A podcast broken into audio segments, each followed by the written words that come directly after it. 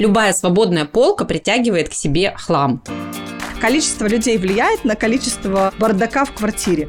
Дарить можно эмоции. Если вещь не приносит тебе радость, то она тебе точно не нужна. А еще один вариант, как можно легко и быстро избавляться от ненужных вещей. Природа не терпит пустоты. Одна вещь на вход, одна на выход. А в квартире это было бы грустно. Важно, чтобы у каждой вещи было свое место.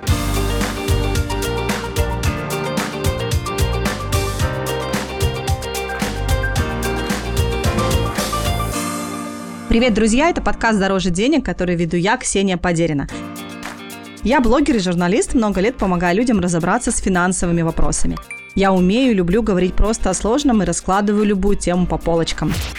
В этом сезоне я по-прежнему приглашаю в гости классных экспертов из самых разных сфер. Мы говорим о том, что дороже денег, об отношениях, воспитании детей, самореализации и многом другом. И, конечно же, разговор так или иначе вертится вокруг денег. Гости моего сегодняшнего эпизода – организатор пространства, основатель агентства и школы «Порядок дома» Татьяна Даниляк. Мы поговорим о том, как поддерживать порядок в квартире и как заставить себя избавиться от ненужных вещей и, может быть, даже заработать на расхламлении. Я очень давно хотела поговорить на эту тему с каким-нибудь экспертом, и я уверена, что этот разговор будет полезен для всех нас. У меня очень много вопросов к Татьяне, сейчас буду их задавать. В середине этого выпуска вы услышите рубрику «Лайфхаки многодетной мамы». В ней я вместе с партнером этого сезона, онлайн-магазином «Самокат» с доставкой от 15 минут расскажу о том, как мне удается оптимизировать быт нашей большой семьи.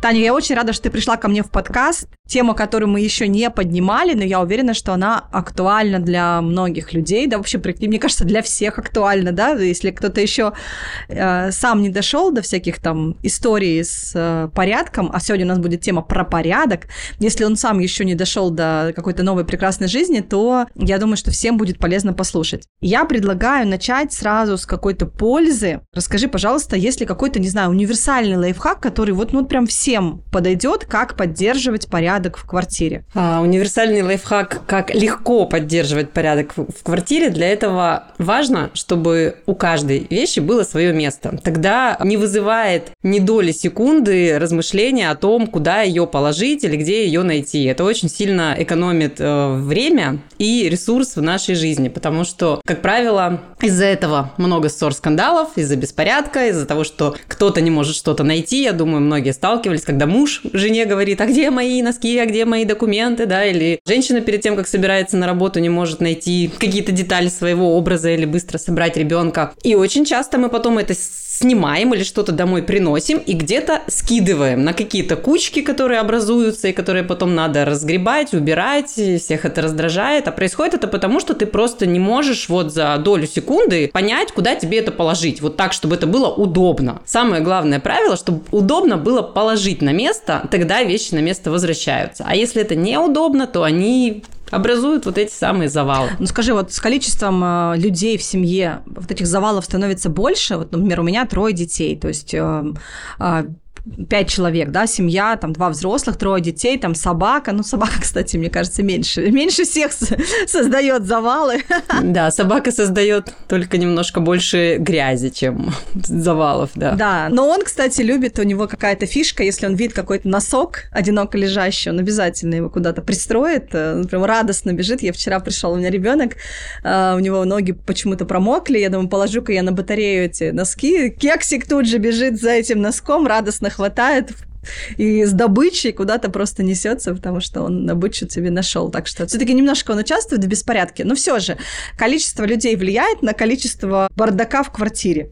Ну, с одной стороны, конечно, да. Когда живет человек один, да, там одинокая молодая женщина или одинокий молодой мужчина, там, как правило, каких-то глобальных проблем с беспорядком не возникает. Ну, просто, просто потому что и времени дома немного проводят, когда образуется семья, да, начинают жить вместе мужчина и женщина, там уже начинаются вопросики, да, кого-то что-то в ком-то начинает не устраивать, один привык вот так вещи складывать, второй привык вот, вот туда их положить. И, соответственно, когда появляются дети, эта проблема растет, потому что с количеством детей в нашу жизнь приходит очень большое количество вещей. Игрушки, книжки, развивашки, одежда, из которой они постоянно вырастают, все покупается новое, новое. И, а, ну, у многих из нас есть такая, я не знаю, как это назвать, опять, с одной стороны, синдром хороших родителей, да, хочется все лучшее детям. И детям все покупают, все даже больше, чем нужно, гораздо больше, чем нужно во многих-многих семьях. Я сотнями семей работала, и просто бесконечное количество детских вещей, игрушек, развивашек. В домах можно детские сады открывать там, где один ребенок.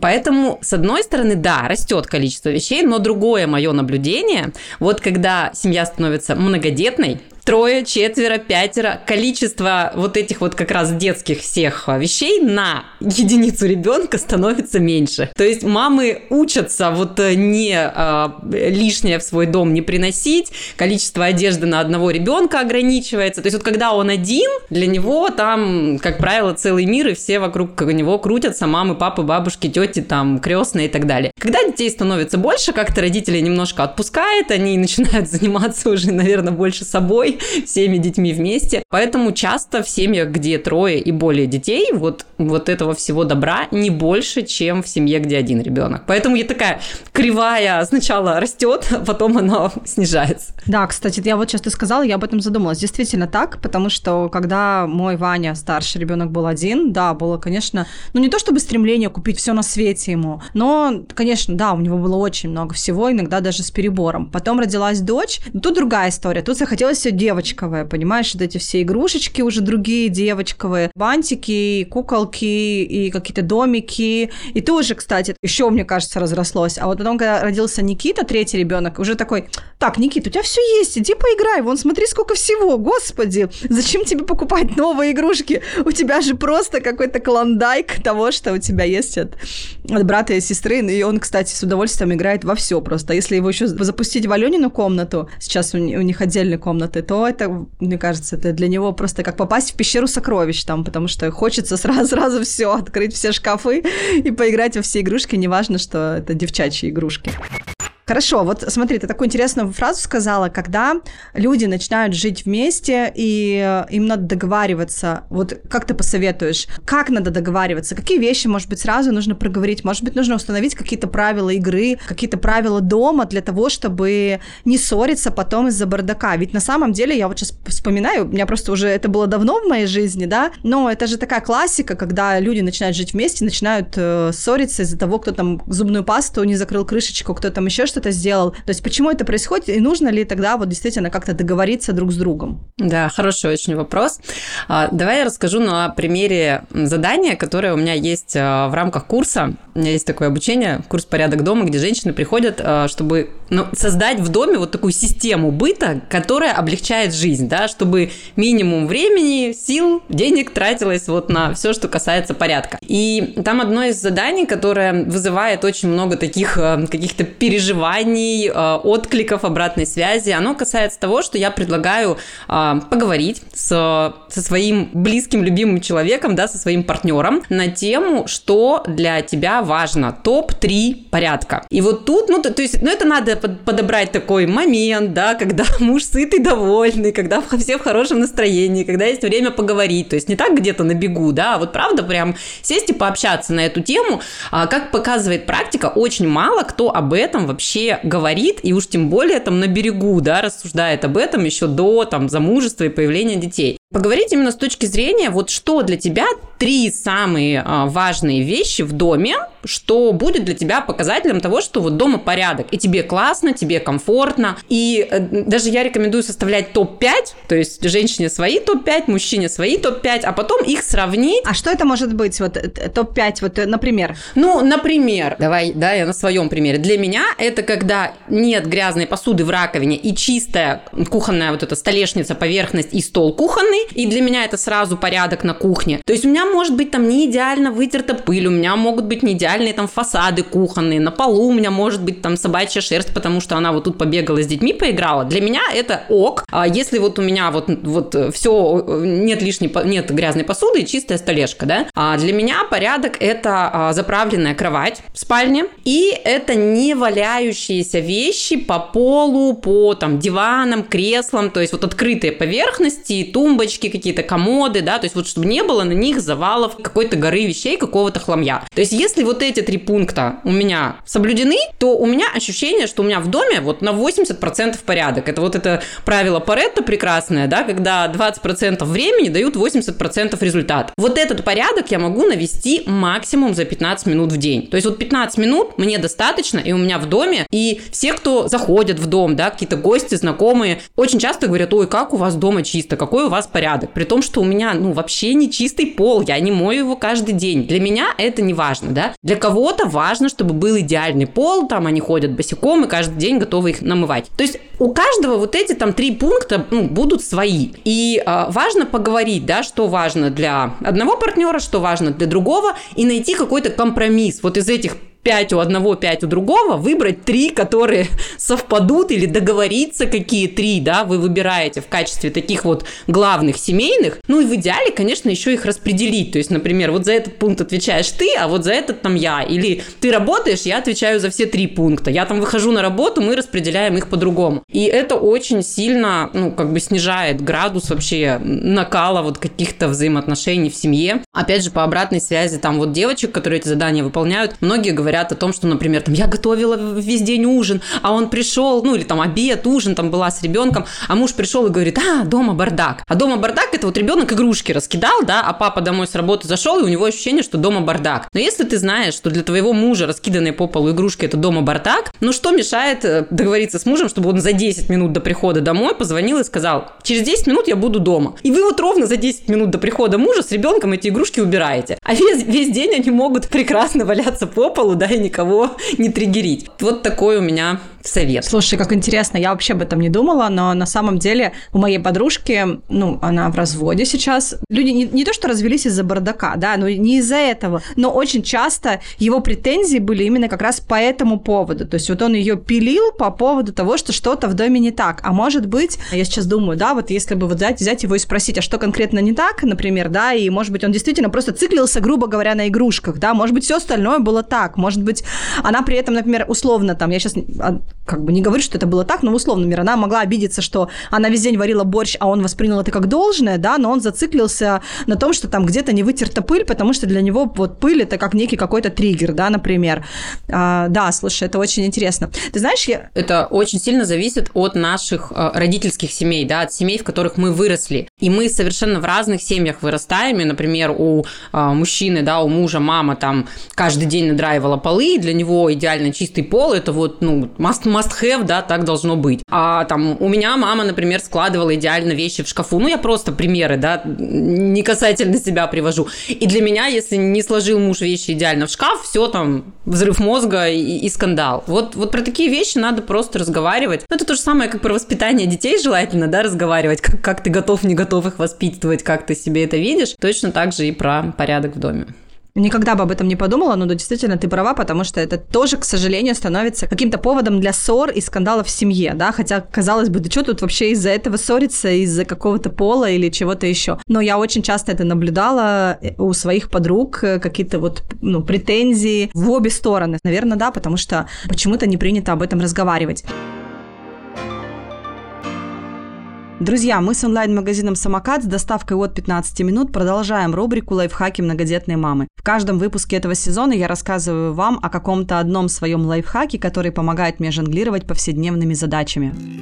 Сегодня наш выпуск посвящен порядку в доме, и мне хочется отдельно поговорить про какие-то мои правила, которые позволяют мне поддерживать дом в чистоте. Например, я не покупаю разные средства для взрослых и для детей. То есть, когда я стала мамой, родился Ваня, я, конечно, стала больше заботиться о том, чтобы порошок был гипоаллергенным, например, средство для мытья детской посуды тоже было без каких-то агрессивных компонентов. Мне проще купить одно средство, например, для мытья посуды и там овощей, фруктов и рук на кухне и залить его в дозатор, литр, чем плодить миллион разных баночек. То же самое со стиральным порошком. Он просто один для там, детского белья, но в то же время мы и взрослые тоже им стираем, и отлично все отстирывается.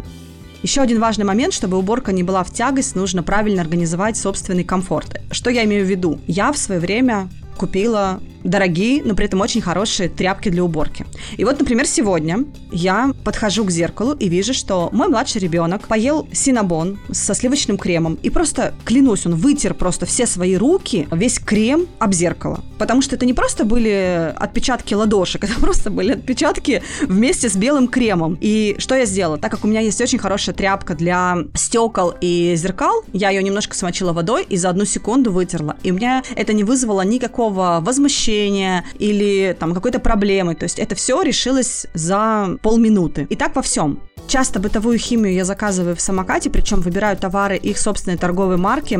Например, у них есть порошок для стирки детского белья самокат, он гипоаллергенный, и, как я уже говорила, этот порошок я использую для стирки белья всей семьи. Есть очень классная штука эко-концентрат. Вы покупаете набор, в нем многоразовая бутылка с готовым средством, и есть еще капсула, которая пригодится вам, когда это средство закончится. Нужно будет залить содержимое капсулы в бутылку, разбавить водой, и вы получите полный флакон нового средства. После этого можно будет докупать уже только капсулы, так как бутылка у нас уже есть. И это получается очень экономично, потому что каждая капсула стоит гораздо дешевле, чем флакон обычного средства. Например, экологичное средство для мытья посуды с антибактериальным эффектом. Оно работает и в холодной воде, и легко смывается. И я могу мыть им практически все, что нужно помыть в раковине на кухне, в том числе и детская. И еще есть, кстати, классная такая находка. У самоката есть влажные салфетки, они уже пропитаны раствором. Я могу там в ванной протереть столешницу, там, где стоит раковина, все-все-все предметы. И это очень-очень удобно. То есть это не нужно мне там как-то разводить целую уборку, просто достаю эту влажную специальную салфетку и очень легко все-все-все оттираю. Можно быстро навести порядок и в ванной, и на кухне, да где угодно в квартире. Когда у тебя есть разные палочки-выручалочки, уборка уже не становится такой грустной рутиной, и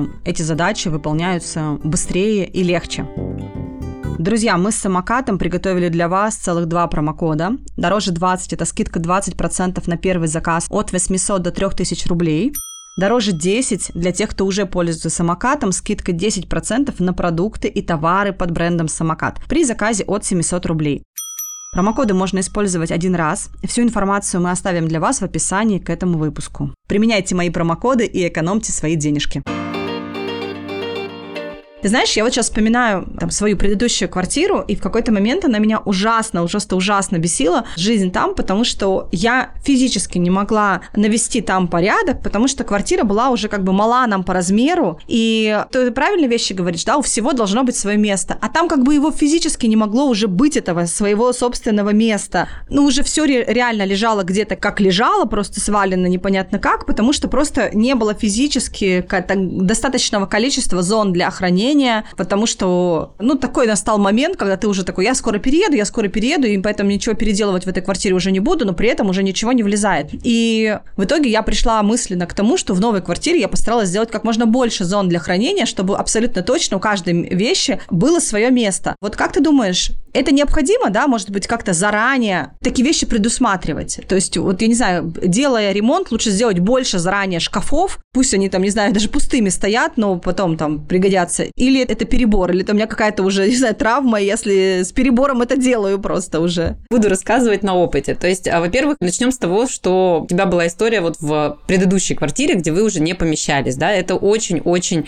распространенная ситуация, когда вещей становится больше, чем место для их хранения. И тут всегда есть два варианта, да, два выхода. Либо ты принимаешь решение, что ты переезжаешь в какое-то большее пространство, и тогда тебе не надо уменьшать количество вещей, ты как бы все свое добро везешь с собой, но у тебя больше квартира или больше дом, больше шкафов, кладовок, там, гардеробных и так далее. Это один путь. А у кого-то, у кого вот есть такая возможность э, там материальная, расширять э, жилплощадь, да, они выбирают, как правило, этот путь. А бывает ситуация, когда нет возможности увеличить плюс одну комнату или из квартиры в дом, и в этом случае приходится идти по второму пути, потому что других-то вариантов нету, да. Ну, как бы надо уменьшать количество вещей, то есть проходить такой этап этап глобального расхламления в своем доме, да, в своей жизни, избавляться от ненужного. Я не говорю ни в коем случае про минимализм, потому что минимализм это история, ну, вообще не для всех, хотя очень популярная тема. Вот я больше за реалистично-прагматичный подход, чтобы, ну, вот если представить, что вот это шкафы, да, вот у меня сейчас у нас правда, аудиоподкаст, но, в общем, я показываю руки, да, как одна рука и вторая. Вот если одна рука – это шкаф, а вторая рука – количество вещей. Вот если вещи входят в шкаф, давай так визуально очень легко представить. Помните в мультике про Пятачка и Винни-Пуха, когда подарили горшочек и шарик? И вот он такой, а, шарик лопнул, и он его в горшочек опускает и говорит... Ой, выходит, то есть входит. Входит. И выходит. И входит замечательно выходит. Вот когда в доме вот так вот, то есть количество вещей замечательно входят в шкафы и замечательно выходят. То есть когда ты открываешь дверцу там кухонного шкафа, тебе не падает сверху на голову какой-нибудь, э, не знаю, какая-нибудь пачка чая, да, или не дай бог какая-то пачка крупы там высыпается тебе э, сверху. Вот когда замечательно входит и замечательно выходит, тогда жить комфортно. Как только вещей становится больше, жить становится некомфортно. И тут, ну, повторюсь, два варианта. Либо уменьшать количество вещей, либо переезжать в большее пространство. Ну, или бывает еще докупать шкафы, да, бывает, что есть место в квартире, и там добавляются какие-то системы хранения, какая-то мебель.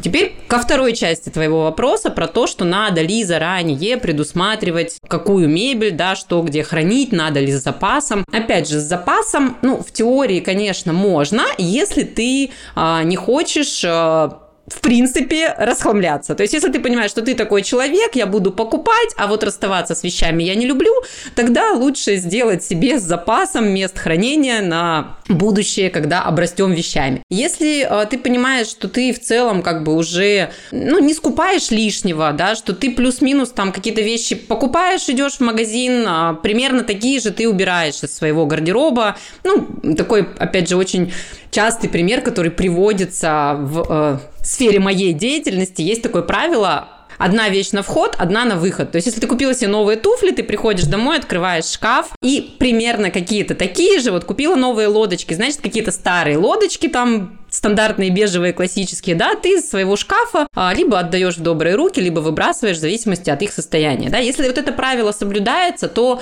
количество вещей, оно ну, не растет многократно, и в целом лишнего какого-то места для хранения не нужно. Лишнее место для хранения, оно может плохую шутку играть с хозяевами дома или квартиры, потому что любая свободная полка притягивает к себе хлам. То есть она, когда свободная, это, не знаю, мне кажется, может, это у нас какая-то э, такая советская наша привычка, что если э, семья живет зажиточно, значит, должны быть шкафы забиты до отказа. Стенка должна быть полная книжек, хрусталя, э, ковры, да, и везде все битком забито, тогда, значит, вот дорого, богато, в семье все хорошо, живут, в общем, отлично, не бедствуют. Я сейчас вспомнила фразу, прости, перебью тебя, природа не терпит пустоты. Вот, мне кажется, мой гардероб не терпит просто пустых да, полок, да, это да. точно. Да. Потому ага. что как только есть пустая полка, она сразу на себя что-то притягивает. Вот как будто это какой-то магнит, когда хочется куда-то что-то положить. У меня были клиенты, ребята, молодые, семейная пара, они переехали в двухкомнатную квартиру, вернее, даже в евро-трешку, да, это кухня-гостиная и две комнаты, вдвоем, без детей. И они за год я работала с ними через год после того, как они стали там жить. Это просто что-то с чем-то. У них было больше 400 пустых пакетов разных, начиная от пакетов, э, ну вот просто такие майки, да, пакеты маечки из магазина, потом такие пакеты поприличнее, пакеты подарочные, пакеты крафтовые, сумки многоразовые. То есть любой, любая пустая полка в их доме была занята какой-то коробочкой и пакетиком. Ну, то есть что-то просто привозили им доставку, они там вытаскивали, а вот этот пустой пакет или коробку складывали в шкаф на пустую полку. То есть они таким образом образом, ну, как бы заполнили собой квартиру. Вот они обжились. Они вот все пустое место заполнили пустыми коробочками и пакетами. А вот такая бывает история. Еще, наверное, про заранее предусматривать места хранения хотела пару слов сказать. Вот лишнего я бы не рекомендовала сильно много места пустого, да, объяснила уже почему. Но при этом важно запланировать, предусмотреть место под те вещи, которые реально вам нужны и которыми вы пользуетесь. К сожалению, очень часто э, люди об этом не думают, ну просто потому, что ну, они не сталкивались с этим, они не занимаются проектированием мебели. Получилось так, что в мебельном салоне, например, попали на менеджера, который, ну, тоже как-то недостаточно вник в ситуацию, не задал нужное количество вопросов. Ну, вообще, может быть, не сталкивался с этим, недавно работает. О чем я говорю? Ну, например, играет кто-то в семье на гитаре эту гитару нужно где-то хранить. Или катаются на скейтбордах, сноубордах, да. Эти большие спортивные Гаджеты нужно где-то хранить.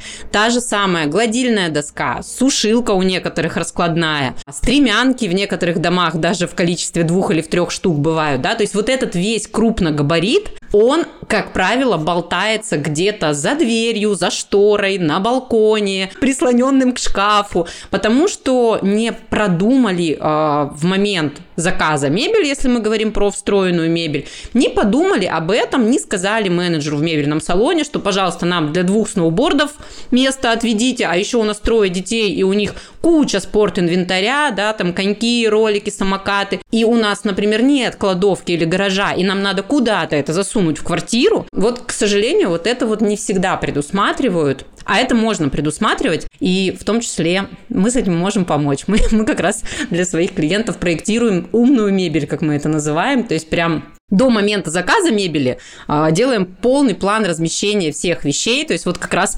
выпытываем все, все, что есть, чем семья живет, у кого какие хобби, кто чем занимается, все, что нужно в эту новую квартиру впихнуть, чтобы все влезло, ну и при этом сильно много лишнего места не осталось, чтобы хлама много не копить. Я, кстати, добавлю по поводу кладовки. Кладовка вообще вещь. Мы как раз, когда жили вот в предыдущей квартире и уже думали про новую, там я знала, что будут кладовки, я сразу знала, что она у нас будет 100%, потому что, знаешь, вот куча каких-то таких вещей, которыми ты не пользуешься постоянно, типа там новогодняя елка, новогодние игрушки, та же стремянка, там еще что-то, да, это вот все вот оно у нас в итоге стояло на балконе, и это просто был такой мини-комната хлама. И я знала, что в квартире, э, если есть возможность купить кладовку, по-любому надо брать. Вот если кто-то сейчас об этом думает, нужна ли мне кладовка? Ребят, вот мне кажется, нужна, нужна всем. Просто даже потому, что вот давайте с экономической точки зрения посмотрим. Даже если вы это будете все хранить в квартире, вам нужно для этого место под какой-то шкаф. В любом случае вы платите за жилые метры. Жилые метры сейчас в Москве, ну там, не знаю, 500 тысяч за метр, там 400 тысяч за метр, да?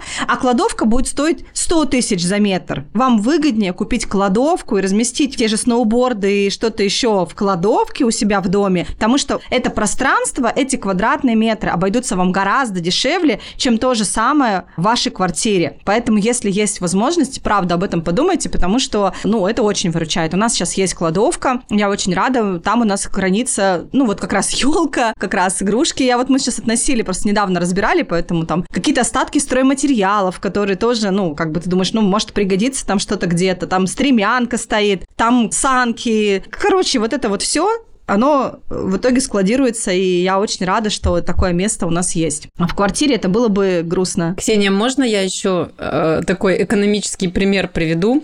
Я так получилось, что я по образованию финансист, но занимаюсь тем, чем занимаюсь. Я, опять же, э, люблю приводить такой пример, когда люди говорят, вот я понимаю, что у меня много лишних вещей, много хлама, но мне так тяжело с ним расстаться, вот я не знаю как, вот я вот что там, какой шкаф не открою, за какие вещи не возьмусь, все вот там дорого, как память, дорого там сердцу, связано с какими-то воспоминаниями и так далее. Вот не могу, вот сижу над этой, знаете, как Кощей, сижу над златом, чахну, не могу, рука не поднимается, там выкинуть, отдать, продать. Очень такой пример, который для многих работает. Я привожу в пример стоимость жилплощади. Я говорю, вот сколько стоит жилой квадратный метр в твоем городе. Если ты живешь в Москве, то это та цена, которую ты только что назвала на сегодняшний день, примерно 500 тысяч. Эти вещи, над которыми ты сидишь и чахнешь, они правда стоят вот этих денег, чтобы тебе заплатить еще несколько миллионов, чтобы переехать в квартиру побольше, потому что твой хлам уже не умещается в ту квартиру, в которой ты живешь. И многих это правда отрезвляет, и понимают, что вот какие-то, не знаю, там, коллекция киндер-сюрпризов, которую собирали 15 лет назад, она уже не очень там актуальна, и можно ее вообще продать на Авито, кстати, за прилично такие а какие-то коллекционные штуки, да, и так далее. Какие-то, не знаю, тетрадки. Вот у меня была девочка, она у меня сейчас работает в команде куратором. Сумка, такая клетчатая сумка, большие вот эти мешочно-челночные. Вот у нее стояла в квартире полная сумка из универа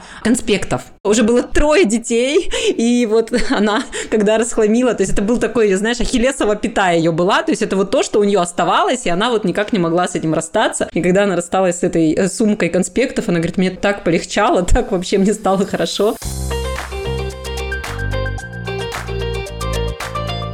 Давай еще поговорим про какие-то лайфхаки, способы убеждения, как заставить себя избавиться от хлама. Вот честно, я могу признаться, хотя у меня тоже, если, например, человек придет ко мне в гости и скажет, что у вас так хорошо прибрано, но я-то знаю, что там еще прибирай, прибирай просто И я понимаю, что у меня действительно есть от чего избавиться. Но что-то, например, я выставила на Авито, ну, оно как-то там висит, что-то нужно отфоткать, выставить, у меня руки не доходят. Я думаю, ну, потом, потом, потом, это не важно. Знаешь, это в категории вот в этой таблице дел важных и срочных, да, это не важное и не срочное. И я думаю, ну, потом. А сейчас я смотрю, например, я вот сейчас с тобой разговариваю, сижу в кабинете, я смотрю, у меня в углу стоит коробка, в которой лежат вещи, которые нужно продать, например. И я понимаю, что я живу в этой квартире уже почти полтора года, понимаешь? И она у меня полтора года стоит. Да, там понемножечку что-то оттуда я иногда все-таки кому-то раздаю, если вдруг, ну, как бы такая ситуация, что, ну, подходит, да, что-то все-таки удается продать, но в целом оно так и стоит. И при этом, если заглянуть в мой гардероб, там еще, мне кажется, половину можно выгрести и просто заняться вот этим. Но я такая, ну, когда-нибудь я этим займусь. С чем-то расставаться просто жалко. Вот какие то не знаю, находишь слова для убеждения людей. Например, вот сейчас мне не нужно переезжать ради этого, да, мне не нужно тратить еще там сколько-то миллионов для того, чтобы разместить этот хлам. Ладно, то есть аргумент с, э, со стоимостью жилплощади конкретно для меня сейчас не актуален. Но как, вот не знаю, как ты меня можешь убедить, чтобы я пошла все-таки этим занялась, если ты можешь, конечно. Ну, давай я попробую. Не знаю, получится ли конкретно на тебе у меня сейчас это провернуть. Но вдруг торкнет меня, да, сейчас. Да, но вдруг тебя торкнет. Ты мне потом обязательно обратную связь дай. Смотри, как правило, людям сложно расставаться с ненужными вещами, потому что, во-первых, они не готовы просто так выкинуть вещи, которые хорошие, да, и многие именно из-за этого говорят, ну, как бы, я не могу выкинуть вещь хорошая. Ну да, ей же можно пользоваться. Да, ей же можно пользоваться. То есть просто отнести вещь на мусорку у многих просто не поднимается рука. Вот я такой человек. Если честно, я категорически против того, чтобы вещи попадали на мусорку, когда они, ну, как бы могут еще кому-то в этом этом мире послужить. Я за такой круговорот вещей в природе, да, чтобы их максимально использовали. Но для этого нужно просто немножко подумать и немножко действий посовершать в сторону того, чтобы понять, кому, где, как эти вещи могут быть полезны, да, то есть как подарить им вторую жизнь. И вот об этом не все думают, да, то есть когда ты начинаешь об этом думать, когда для тебя это становится, ну, вот какой-то мотивацией к действию, если ты понимаешь, что вот, вот у меня стоит эта коробка с ненужными вещами, а она уже стоит полтора года, эти вещи, ну, они стареют, дряхлеют, теряют свою актуальность, теряют свою стоимость, да, а кому-то они могли бы приносить радость, пользу и как-то этому миру, да, служить добром. Если вот такая внутренняя мотивация тебя как-то зажигает, то тебе тебе нужно просто подумать э, в сторону того, что это за вещи и кому они могут пригодиться. Ну, например, да, если это какие-то детские книжки, из которых там дети уже выросли, они их не читают. Их можно отдать в детскую библиотеку. Даже в Москве принимают книжки в библиотеке, и взрослые, и детские. А уж тем более там есть э, программы по отправке книг там в сельские библиотеки и так далее. Любые какие-то даже вот сейчас игровые в тех же там МФЦ, в каких-то, ну вот местах общественного пользования, там, как правило, есть какие-то уголки для детей. И туда можно принести и книжки, и игрушки, и какие-то карандаши, фломастеры, да, ну вот какие-то излишки, которые у тебя есть там в детской комнате, туда можно отдать. Опять же, там детская одежда, из которой дети вырастают, есть тоже куча благотворительных организаций, там помощь матерям-одиночкам и так далее, и так далее, да, то есть надо просто понять, какие это у тебя вещи и, ну, скажем так, составить себе некий список хотя бы в голове, а лучше где-нибудь там в заметках в телефоне из разряда, ну вот я перебираю, например, постель полотенца и понимаю, что вот мне подарили там два комплекта новых постелей, или я купила новые полотенца, да, старые-то у меня тоже остались, что с ними делать? Ну, вроде как они еще нормальные, куда их выкидывать? Прекрасно принимают весь текстиль в а, приютах для животных, на подстилки, вот на вот эти вот все нужды. А, вообще, ну, очень много раз у меня рядом с домом был приют для животных, мы даже ходили там с собаками гулять, перед тем, как свою завели, мы репетировали, насколько дети будут гулять с собаками. И я туда неоднократно привозила от клиентов прям огромными пакетами там одеяло, пледы, постельное полотенце, вот это все там просто с руками, с ногами забирают. Даже если там с дырочками, с какими-то пятнышками, ну, то есть как бы животным это не важно, да. Если ты понимаешь, что тебя больше зажигает идея а, заработать на ненужных вещах, но вот в твоем случае, скорее всего, не сработает, потому что ты а, больше заработаешь на другом. Да, у меня, понимаешь, я сижу, вроде как выкинуть жалко, я понимаю, что эта вещь ну, стоит денег. Но в то же время я понимаю, что мое время стоит дороже. То есть вот мое время, чтобы отфоткать, составить грамотное описание, потому что я хочу, чтобы это продалось. Одно дело, я продаю коляску за там десятки тысяч, да, я, окей, готова. И то я, блин, мне кажется, чуть ли не год она у меня стояла, уже просто уже бесила всех, покрывалась пылью. Ладно, все, я это сделала. Слава богу, прям выдохнула, потому что она еще места много занимала. А какие-то, например, там детские джинсы новые, Зара, на очень худенькую девочку я купила для своей дочери, но в итоге они не пригодились, и вот они лежат. Ну, сколько они стоят? 500 рублей? Пока я их отфоткаю, пока я напишу описание, пока я выложу, я должна переписываться с этим человеком, а потом еще должна пойти с ним встретиться или там даже в пункт отправить. За 500 рублей ты это делать не готова, да. Так много телодвижений. Я... Да, кто-то, возможно, меня слушает и думает, да вы там зажрались уже все. Извиняюсь заранее, но правда, мое время стоит дороже. То есть я за это время заработаю гораздо больше денег. И поэтому оно в итоге у меня лежит. То есть история с заработком на таких вот каких-то небольших вещах вообще, ну, как бы не работает. Или тем более, да, если какая-то вещь бэушная, например, там, как ты говоришь, э, старые полотенца. Ну, я не буду продавать старые полотенца, ясен красен, да, но как бы вот, наверное, да, история благотворительности или просто даже я вот сейчас тебя слушаю, ты говоришь, дай мне обратную связь. Я уже сижу, обмозговываю и думаю о том, что, ну, например, насколько я знаю, у нас есть отдельный чат в доме, какая-то барахолка из серии. Там, наверное, можно людям предложить, если кому-то надо, они заберут. И, например, как-то раз у нас еще есть женский отдельный чат, и там писала женщина, у нее какие-то многодетные, мама-одиночка, четверо, по-моему, детей разного возраста, и я им прям целыми пакетами отдала кучу всего Аленину школьную всю одежду за прошлый год, Ванину школьную одежду. То есть я им отдала очень много всего. Я была довольна, что я этим вещам дала вторую жизнь, и ну, я сделала доброе дело, и пусть дети носят и будут счастливы. Отлично. Вот. И, наверное, да, мне сейчас нужно просто пойти по, хотя бы по пути того, чтобы отфоткать и выложить в чат, и это чат, так как это чат нашего ЖК, то это хотя бы мне, ну, я могу быстро от этого избавиться, наверное, так. Да, это быстро. Вот я здесь полностью с тобой согласна, у нас тоже в чате ЖК есть чат барахолка, и там и отдают, и продают. Я, на самом деле, у меня очень большой опыт продажи на Авито, и вот в чате ЖК. И давай вот еще про деньги, да, то есть когда я сидела в декрете с первым, я вот прям в декрете, в декрете вообще не сидела, то есть я там подрабатывала на своей старой работе, но какой-то дополнительный, скажем так, доход от продажи вот этих ненужных вещей, из которых вырос ребенок, для меня был на тот момент актуален. Ну, это, это было еще, ну, вот там, 12 лет назад, да, сейчас у меня старшему 14, и там, не знаю, какой-нибудь реймовский комбинезон, из которого он вырос, продать там за пару тысяч, вообще, почему бы и да. И прекрасно я это все продавала, потом в какой-то момент, когда у меня там появился свой проект, команда, там, клиенты, работа, да, это вот стала, опять же, та история, что я за это время заработаю больше денег, и я перестала продавать на Авито,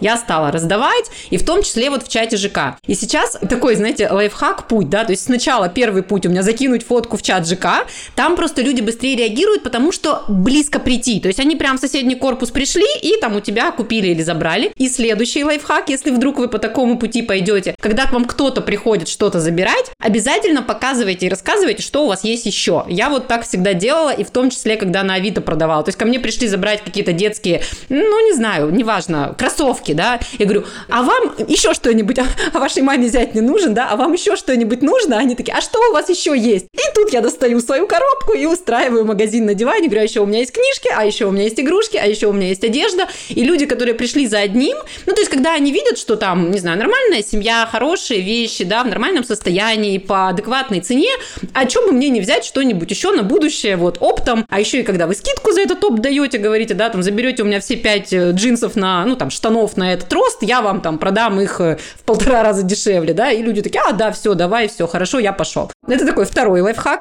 Еще вот про э, тебя, мне кажется, что тебя может замотивировать ну, ты знаешь, что есть какие-то люди, нуждающиеся, да, в какой-то помощи. То есть это вот очень-очень классная мотивация для многих. Найти конкретного человека, конкретную семью, которым ты можешь помогать, отдавая регулярно или разово какие-то свои вещи, да. Для многих именно вот это является стимулом к тому, чтобы расстаться с каким-то своим, ну, для тебя это ненужный хлам, он у тебя вот полтора года в коробке лежит, да, а для другой семьи, для другого человека это будет прям вау, круто, и вот как бы вот у нас бы у самих сейчас этого не было, если бы вот ты с нами не поделилась вот этим своим добром. И а, еще один вариант, как можно легко и быстро избавляться от ненужных вещей. Есть вообще сейчас сервисы, например, свалка или добрые вещи, где ты просто звонишь по телефону и говоришь, ребята, у меня есть три коробки ненужных вещей. И они просто приезжают к тебе домой и забирают их. Тебе не надо вообще никаких телодвижений делать. Просто позвонить и там открыть дверь, дверь курьеру. И тебе еще и какие-то за это, не знаю, там бонусные рубли или баллы начистят за то, что ты, в общем, отдал в добрые руки свои вещи. А что они потом с ними делают? Они дальше с ними, у них есть там благотворительные магазины, они их сами уже дальше там что-то...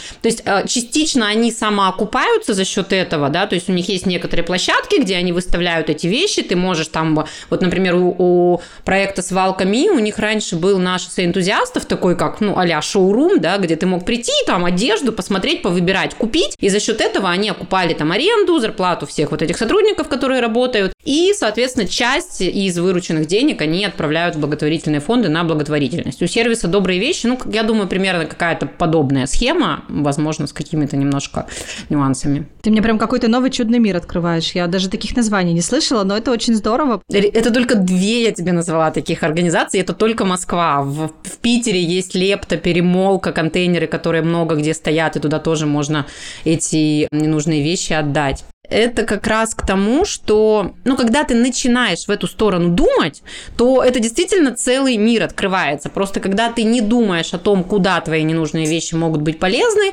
как будто никуда, ну, а выкинуть рука не поднимается. Да.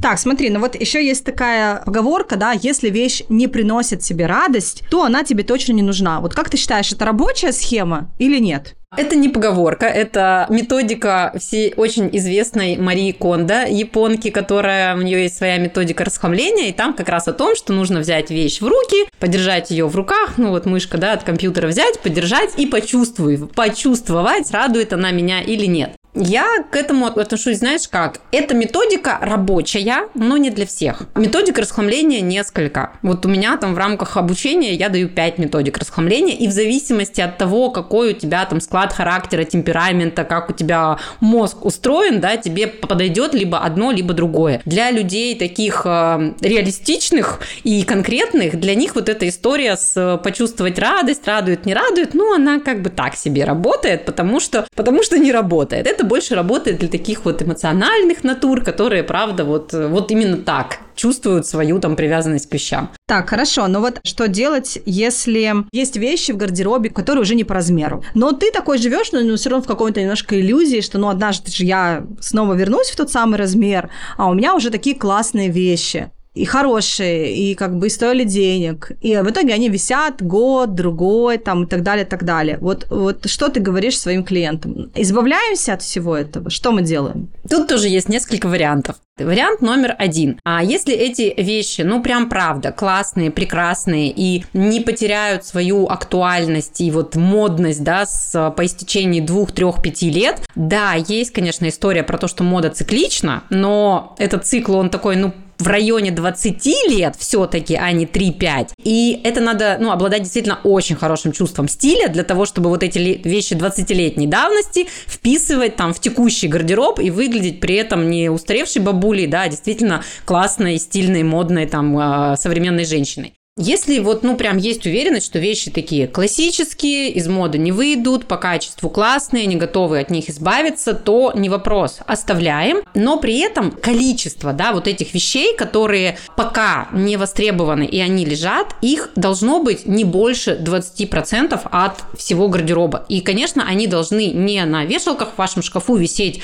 вместе с теми вещами, которые вы там сейчас носите, а они должны быть убраны э, либо там на самые верхние полки в этом шкафу или в гардеробе, удобные, либо на самые нижние. То есть есть такие специальные кофры удобные на молнии, тканевые, куда вещи складываются и там комфортненько себе лежат и год, и два, и три. Ну, до того момента, как вы либо не вернетесь в ту форму, в которую хотели, и не начнете их носить, либо, опять же, по истечении этого времени, это как бы, да, второй такой подвариант, что вы просто те вещи, от которых не поднимается рука избавиться сейчас, это даже может быть не с размером связано, а просто, например, ну вот купили вы какое-то классное платье на какой-то корпоратив или там куда-то еще. И понимаете, что, ну, как бы и носить его я сейчас уже не ношу, оно просто висит у меня вот тут, занимает место на вешалке в текущих вещах. Но избавиться от него я пока не могу. И это вот можно собрать такую коробочку э, и положить вещи так, чтобы они отстоялись, да, отлежались. И тут вот важно себе дать, э, ну, такой, с одной стороны, адекватный срок, да, с другой стороны, и, и не слишком большой, и не слишком маленький. Комфортный срок, для кого-то полгода, для кого-то год. И, ну, сказать, что я вернусь к этим вещам, вещам вот через год, да, через год я загляну сюда и посмотрю, если правда вот год они, я про них не вспомнила, они мне не нужны, то вот через год я уже буду решать, что с ними делать. И вот тут, кстати, очень важно написать на этой коробочке именно дату, когда будет через год, потому что наш мозг, он такой, что он нас частенько обманывает. И вот ты сама говорила, я сижу, смотрю на коробку, она стоит у меня полтора года, сколько я живу в этой квартире, да, и когда ты думаешь, я загляну в эту коробку через год, а проходит два, а тебе кажется, что прошло полгода, ну, еще полгода постоит, потом загляну. А когда ты вот, например, сегодня там у нас февраль 24 года, и ты пишешь, заглянуть в эту коробку в феврале 25 и когда наступает, не знаю, апрель 25 ты смотришь на эту коробку и понимаешь, что, ого, а год-то уже прошел, уже два месяца назад как год прошел, уже пора бы в нее заглянуть, да? То есть именно писать вот дату, когда ты себе пообещал, что ты по-честному подойдешь еще раз к этим вещам и посмотришь на их судьбу с новой точки, где ты находишься. Есть такое мнение, что деньги водятся там, где есть порядок. Вот согласна ли ты с этим мнением? Сталкивалась ли ты с, вообще с, с таким? И как ты считаешь, вот действительно там наличие или отсутствие порядка может ли влиять вообще на финансы? Я считаю, что да, потому что на самом деле ответ, на мой взгляд, довольно прост. Когда у тебя в доме порядок, под порядок в доме я понимаю, у каждой вещи свое место, и ты быстро этот порядок можешь поддерживать, да? Когда у тебя в доме такой порядок, когда у тебя организован организовано удобное хранение в доме, у тебя очень мало времени занимает вся бытовуха. И она мало времени занимает и в э, временном да, ресурсе, в минутах, там, в часах, в днях, и мало места в твоем мозгу занимает. То есть ты не думаешь о том, у тебя не давят на тебя вот эти мысли, что а, надо это разобрать, надо это перебрать, надо вот это убрать, да, потому что эти мысли, они очень много ресурса сжирают у каждого из нас. И когда у тебя освобождается место в первую первую очередь в голове освобождается время от вот этих вот дел и мыслей, у тебя появляется время и силы на то, чтобы делать что-то другое. И, как правило, вот это делать что-то другое, это какая-то работа, какое-то любимое дело жизни, какое-то общественно полезное дело, да, не обязательно там деньги приносящее. То есть у тебя появляется в твоей жизни пространство для того, чтобы как-то лучше реализовываться в этом мире, а не крутиться как белка вот в этом бытовом колесе. Ну, конечно же, если ты начинаешь это время и силы прикладывать к работе, например, то у тебя становится больше денег, потому что у тебя есть больше возможностей их зарабатывать. Скажи, а ты сталкивалась, например, с такой историей? Ну, то есть я так понимаю, что в основном ты с женщинами, да, общаешься, то есть у тебя запрос идет от женщин. А бывает так, что запрос от мужчин, когда, например, там а, мужчина понимает, что ему некомфортно в таком доме, что он там, не знаю, открывает шкаф, и на него вываливается какой-то комок, а, не знаю, белья, полотенец, носков, трусов, вот так вот, и все это вместе завернуто, и он должен из всего этого комка что-то достать и тратить на это время. Ну, возможно, он еще и винит в этом жену, но при этом там как бы от него идет инициатива, чтобы что-то изменить. Конечно же, примерно 90%, ну, 85-90% запрос от женщин, потому что, как правило, получается и случается в нашей жизни, что больше за всю бытовую домашнюю историю отвечают женщины. И, как правило, важнее это женщинам, да, чтобы дома был порядок, и наоборот, а женщины говорят, что вот, только одной мне это надо, а вот они все, муж и дети, вот они такие, значит, любимые мои хрюшечки, свинюшечки, вещи на место не возвращают, а я, значит, за ними все это хожу, убираю и на надоело мне это все. Но есть вот эти те самые там 10-15%, когда в семье наоборот, да, когда э, как раз-таки мужчина более организованный, более упорядоченный, более там вот структурный и логичный, а женщина может быть творческой. Очень часто такое случается, что творческие женщины, актрисы, какие-то вот рукодельницы, да, а им сложно создать систему хранения для своей семьи, просто потому что у них по-другому устроены мозги, да, им тяжело делать какую-то структуру, для них это прям, ну, что-то невозможное. Они не могут сесть над горой вещей, ее разбирать, расхламлять, а потом еще как-то удобно сложить. Даже не обязательно, чтобы женщина была творческая. Я вот на примере вчерашней клиентки тебе приведу пример. Я вчера организовывала кухню в семье, двое маленьких детей, годик и три годика. И, ну, женщине просто физически некогда а, заняться расхламлением и продумыванием того, чтобы было удобно, да, у нее младший такой шелопоп, что за ним вот, ну, просто ежесекундно надо смотреть. Я слезаю со стремянки, он на нее тут же залезает, да, лезет там в верхние шкафы кухонного гарнитура. А мужчина в этой семье как раз-таки очень-очень организованный, то есть он сам спроектировал, спланировал всю мебель встроенную, которая есть в их доме, причем очень грамотно, то есть вот он мне прям ходил, показывал, а вот здесь я это предусмотрел, а вот здесь я это продумал. У него прям было место для стремянки и гладилки в отдельном шкафу, такой узенький отсек предусмотрен. И для него это прям, конечно, такая вот, ну, боль, что он открывает кухонный гарнитур, и ему выпадает, пачка чая сверху на голову падает. И да, есть запросы, бывают запросы от мужчин, и сейчас они стали все чаще приходить. У нас сейчас э, чаще обращаются именно глава семьи, да, мужчина за услугой переезд под ключ. То есть они понимают, что ну, их, их э, женщине, их жене будет сложно вывести вот эту всю историю, да, собрать все в новой квартире, это все разложить, организовать, особенно когда в семье есть дети. Вот за этой услугой чаще обращаются мужчины. Ну, даже не то, что чаще, ну вот они стали приходить, да, чаще, чем раньше, да, больше стали приходить. Вот ты хорошо напомнила про этих маленьких поросят, которые вот мои тоже три поросенка, э, живущие в доме. Ты и специалист по порядку, и ты мама. Как ты вот приучаешь детей сама к тому, чтобы они все вещи клали на свои места? То есть это просто вот ты такой зудишь им э, из раза в раз в ухо, убираем вещи на свои места, вы же знаете, где они лежат, а, собираем игрушки. Или как? У тебя есть какие-то, может быть, лайфхаки, как э, сделать так, чтобы вот они приходили, и вот как у меня бывает старший сын такой, как разделся, все кинул, так оно его и лежит вот таким комом одежды. То, что они на даче творят, господи, это вообще, это... Я захожу и каждый раз просто в обморок падаю, потому что там такая смесь мелкого лего, карандашей, пластилина, песка, тарелок, э, упаковок от каких-то конфет, и вот это все вот так вот просто в такая мешанина. Ну, я, конечно, я не могу с этим смириться, и убирать одна я тоже это не хочу. Я говорю, так, давай, друзья, собрались и начинаем убирать. Или вообще убираете все сами, у вас тут друзья были. Ну, то есть что вообще, что ты делаешь? Ой, это такая классная, огромная, любимая тема вообще.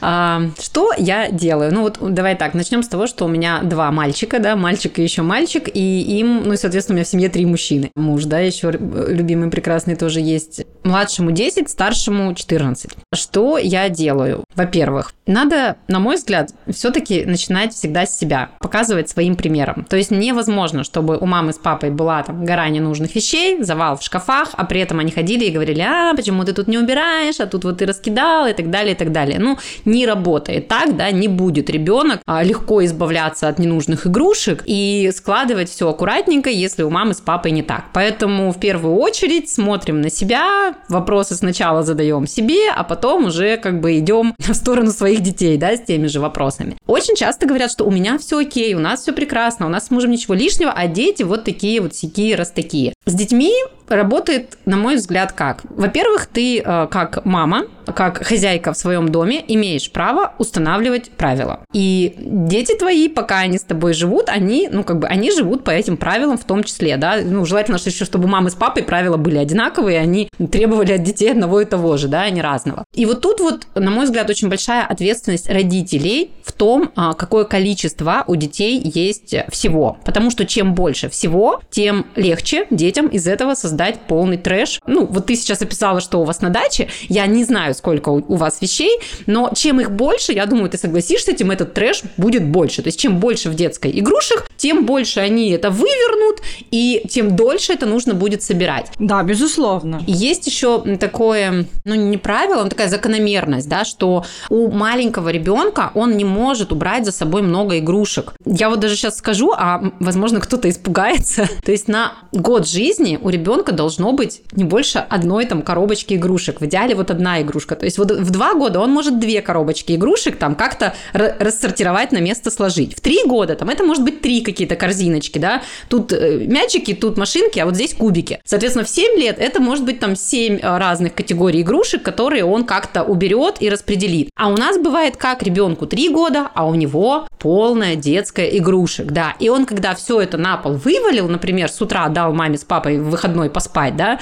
и потом ты так открываешь в детскую дверь и закрываешь, и думаешь, о, господи, все, можно я ее заколочу, да, но не буду там убирать. И ребенку там трех, четырех, даже пяти, пятилетний уже может сортировать, и у него уже побольше усидчивости, но опять же зависит от количества, да.